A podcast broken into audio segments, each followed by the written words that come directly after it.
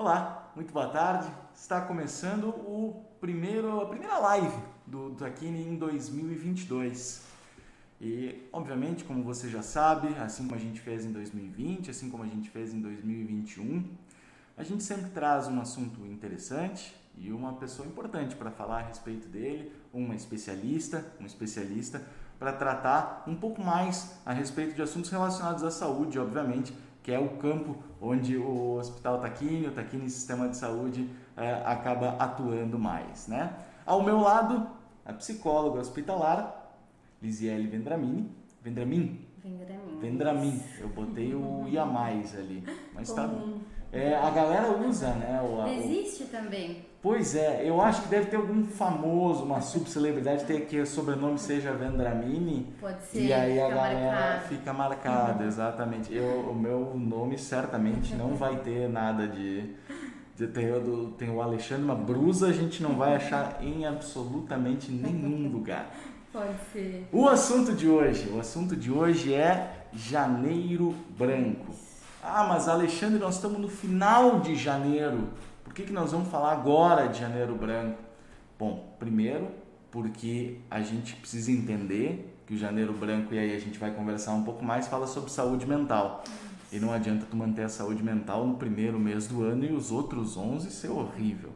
Então, é, a gente fez questão de que a live de janeiro branco fosse no final de janeiro, porque a gente gostaria de dar para vocês essa ideia de continuidade. A gente gostaria de dar para vocês essa ideia que a saúde mental precisa ser tratada todo dia. E é por isso que eu queria começar conversando contigo, Lizzie. É, a questão do janeiro branco. O que, que é exatamente o janeiro branco? Certo. Bom, boa tarde, pessoal. Bem importante essa tua introdução, né, Alexandre? O mês de janeiro, então, ele é marcado pela campanha de conscientiza conscientização de janeiro branco, tá? É, ele tem como objetivo chamar a atenção da saúde mental na vida das pessoas. Essa campanha ela teve início em 2014 e ela foi criada por psicólogos, um grupo de psicólogos de Minas Gerais.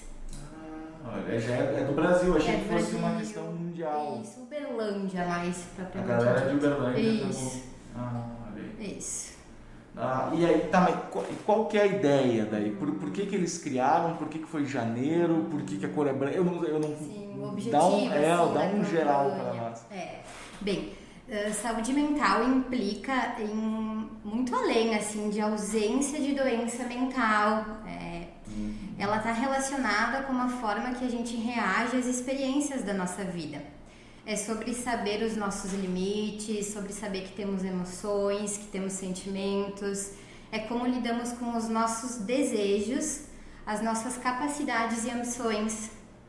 É, e outra coisa importante é que falar sobre esse tema também tem como objetivo a desconstrução de um estigma ainda muito presente, infelizmente, né, é, na nossa sociedade, que é sobre as doenças mentais e a pandemia trouxe muito isso, né? Vivemos tempos em que vale muito lembrar que o sofrimento psíquico é sim algo sério. Pois é, é, é na questão da pandemia que eu queria tocar agora, porque a gente já está quase dois anos nesse processo de uh, quem consegue, conseguiu ficar em casa ficou um pouco mais, uh, quem teve que se expor se expôs e as duas situações causam algum tipo de, de dificuldade, de desafio, uhum. porque quem fica em casa fica um, pouco mais isolado né, do resto do mundo.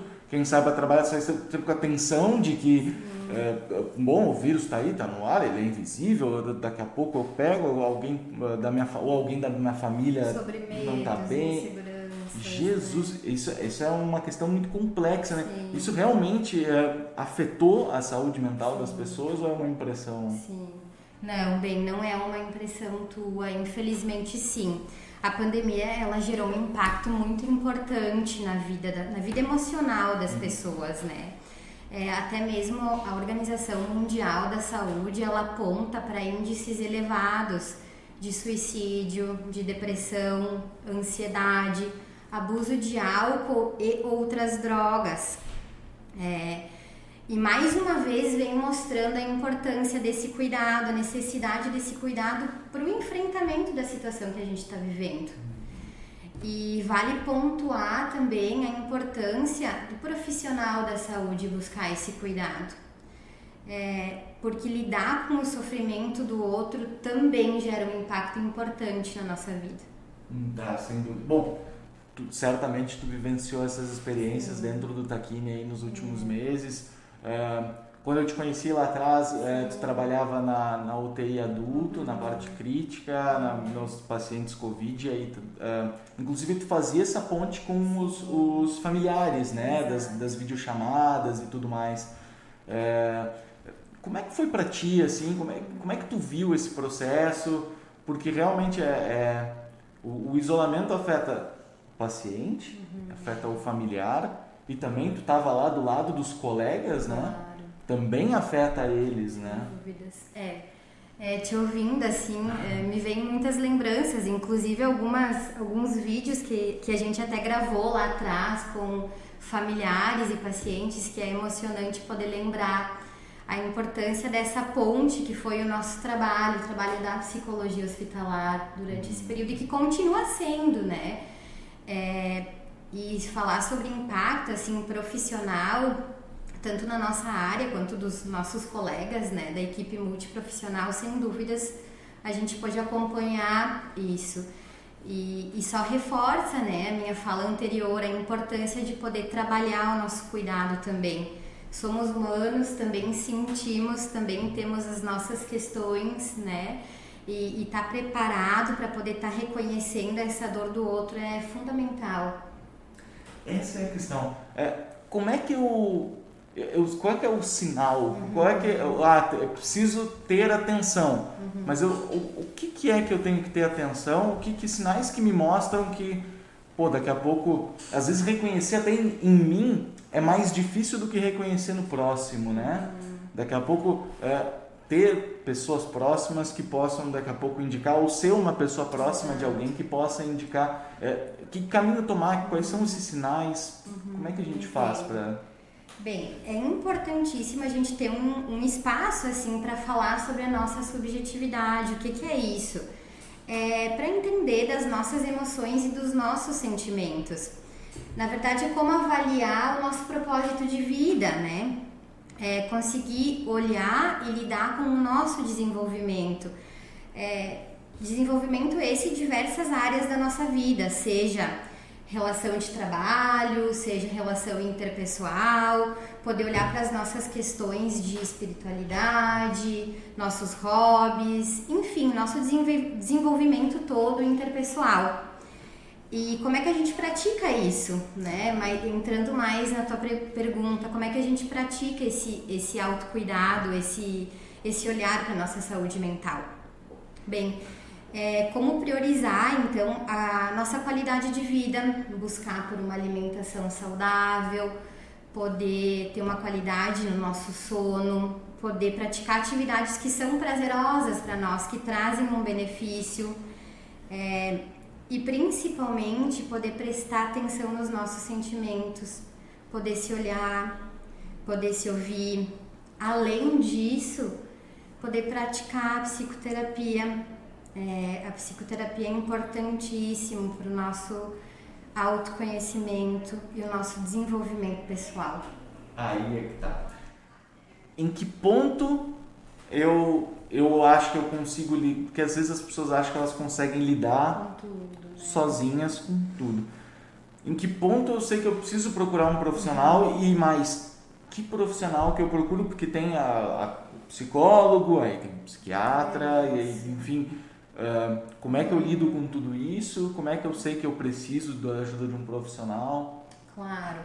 Bem, para a gente poder diferenciar um momento de tristeza, de um transtorno depressivo ou um momento de ansiedade, de um transtorno ansioso mesmo, é necessário avaliar então a, a duração assim desse sintoma e a carga de sofrimento emocional que ele está trazendo, bem como o impacto que a situação que eu estou vivendo tem tem comprometimento nos aspectos gerais da nossa vida Por exemplo, né, tá afetando o meu trabalho, tá afetando a minha relação interpessoal, é, a minha concentração de desenvolver uma atividade, alteração do sono, da minha apetite, enfim, é, diversas, entre outras, né? É, e se a pessoa tem um sentimento desses que está levando a um sofrimento tão significativo a ponto de gerar um impacto importante na qualidade de vida, um comprometimento na vida daquele sujeito, é importante sim buscar um profissional de saúde é, e sobre o profissional de saúde, é importante poder buscar é, um médico psiquiatra, um médico psicólogo. Acredito que é um trabalho em conjunto, assim. Existe muito aquela ponte de encaminhamentos, né? A psicóloga fez a escuta, identificou bom, que é uma demanda que é necessário poder ter o acompanhamento de um médico psiquiatra ela vai encaminhar, né? E acredito muito nesse trabalho concomitante dos, dos dois profissionais para poder sim dar um suporte maior para esse paciente. Para quem nunca fez uma, nunca entrou num consultório de, de psicólogo, de psicóloga ou de psiquiatra, uh, como é que é feito o trabalho? É, é, inicialmente, é como tu falou, é um trabalho de escuta, basicamente? Isso. É, o trabalho do psicólogo sim, né? E tem muito disso, assim, ah, o psicólogo não prescreve medicamentos, né? Só o médico psiquiatra. Sim, de fato, por isso da importância de poder identificar a necessidade de um tratamento além de uma escuta e um suporte e poder estar tá fazendo esse, esse encaminhamento necessário. O trabalho do psicólogo é isso, né? Poder fazer essa escuta, essa escuta sensível que a gente diz dentro das diversas linhas e abordagens teóricas que a psicologia tem hoje. Isso vai então de cada profissional, de cada formação, da formação que ele que ele tiver e da identificação do paciente, né? E também cabe a esse profissional na primeira avaliação, na escuta, poder dizer, bom, a minha abordagem caminha por essa linha, mas através da tua demanda eu penso ser importante poder buscar um outro caminho. Sim que é, às vezes as pessoas subestimam o poder de ser escutado, né? É. Do, do, do, quão importante isso é para a vida de cada um de nós, né? É, e o momento em que tu, em que tu se coloca a ouvir alguém, a, a pessoa que está falando, ela também é, é, muito importante assim falar isso, né? Porque poder falar parece que é só falar, mas que, que se organiza só falando, né? Se organiza muita coisa à medida que a gente vai podendo falar sobre o que a gente sente, sobre a situação que está enfrentando no momento, nos convida a refletir sobre aquilo, refletir e elaborar um sofrimento. Aí cabe o profissional também poder auxiliar nessa identificação de sofrimento. Muito bem. É te agradecer mais uma vez pela presença. Certamente serás convidada e convocada para mais vezes estar aqui ao nosso lado. Certo. E te desejo, como é o primeiro de 2022, a gente queria te desejar um, um feliz ano novo. Já estamos quase em fevereiro, mas tá estamos ainda começando o ano e desejar muita saúde mental para nós. Todos nós. Gente, muito obrigada. Cuidem-se, olhem-se e pratiquem sim cuidado com a saúde mental. Muito bem, é só o início do ano, está começando, mantenham a saúde mental em dia e se precisar de ajuda de um profissional, a gente está à disposição. Muito obrigado pela presença de todos e até mais.